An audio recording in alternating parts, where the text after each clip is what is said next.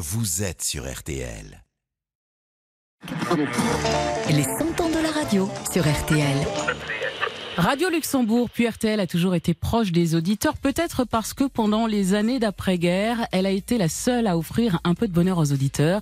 De Radio Circus au Déloc en passant par les mythiques bulles, c'est RTL sur la route, la dernière intervention à la radio de Claude François sous la bulle RTL à Lyon, un mois et demi avant sa mort. Laurent Marsic nous raconte. L'idée d'une radio sur les routes naît d'un constat assez simple. En 1945, beaucoup de villes françaises ont été détruites.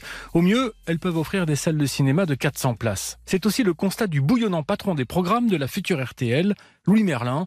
Il faut, se dit-il, un chapiteau.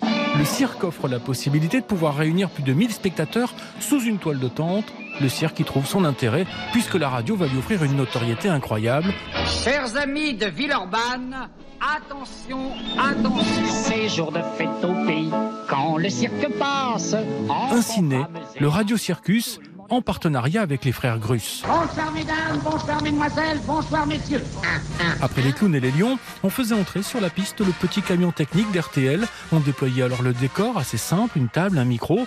L'animateur phare de ces années circus s'appelle Zappy Max. Max Doucet de son vrai nom, ancien professeur de claquettes, mais surtout un sacré personnage monté sur pile électrique. Et sans plus attendre, faites entrer notre premier candidat.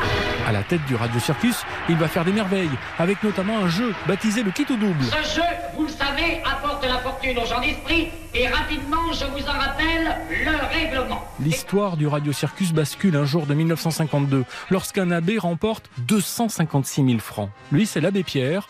Les auditeurs de Radio Luxembourg le connaissent déjà, et ce jour-là, il est venu avec un but précis, tenter de décrocher le gros lot pour son mouvement Emmaüs. L'archive suivante est une reconstitution tirée du film Kit au double. Voulez-vous accepter ces 256 000 francs que vous offre Monsieur Tiroir? Et je vais être très indiscret, si vous le permettez. Je vais vous poser une question. Je vous en prie. Quel va être l'emploi de cette somme? Cette somme va m'aider à construire des maisons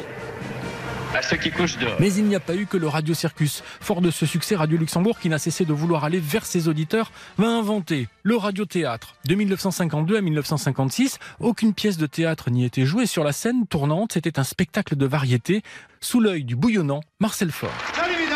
Salut mesdemoiselles et salut messieurs. Amis auditeurs, bonsoir. C'est ici que Lynn Renault y fera ses débuts comme animatrice radio. La radio au plus près de l'auditeur donnera bien des années plus tard une incroyable opération d'RTL. La première à tenter une délocalisation complète de son antenne dans une ville. Nom de code, les bulles RTL. Bulles, à cause de la forme du chapiteau pouvant accueillir des centaines de spectateurs, on délocalise toutes les émissions d'RTL et les grandes sessions d'information, comme ici à Lille en avril 1976. Et à chaque bulle, sa vedette. RTL 18h30, c'est maintenant en direct de Lille. Le journal de Jacques Paoli. Bien, je crois que nous allons pouvoir dans quelques instants maintenant vous proposer un bref entretien avec quelqu'un que vous connaissez, qui est venu nous voir en ami d'ailleurs aujourd'hui sous la bulle de RTL.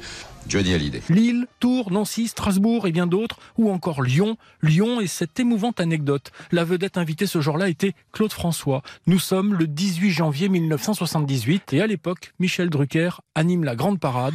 Il interviewe Claude François. Claude François de Bézario. Claude, est-ce qu'il vous reste encore 30 secondes de souffle? À ton service. Je me suis toujours demandé quel était, euh, quel était le moteur de Claude François et où il trouvait son énergie. Qu'elle se puise dans ce que j'appellerais moi l'enthousiasme. Ça se puise dans la tête et puis il faut être amoureux. je crois. Et un peu plus d'un mois plus tard, Claude François décède le 11 mars 1978. Il avait rendez-vous ce jour-là encore une fois, mais en direct à la télé avec Michel Drucker. 100 ans de radio avec Laurent Marsic à retrouver sur notre site et sur la nouvelle application RTL. Bon réveil à tous, il est 5h16.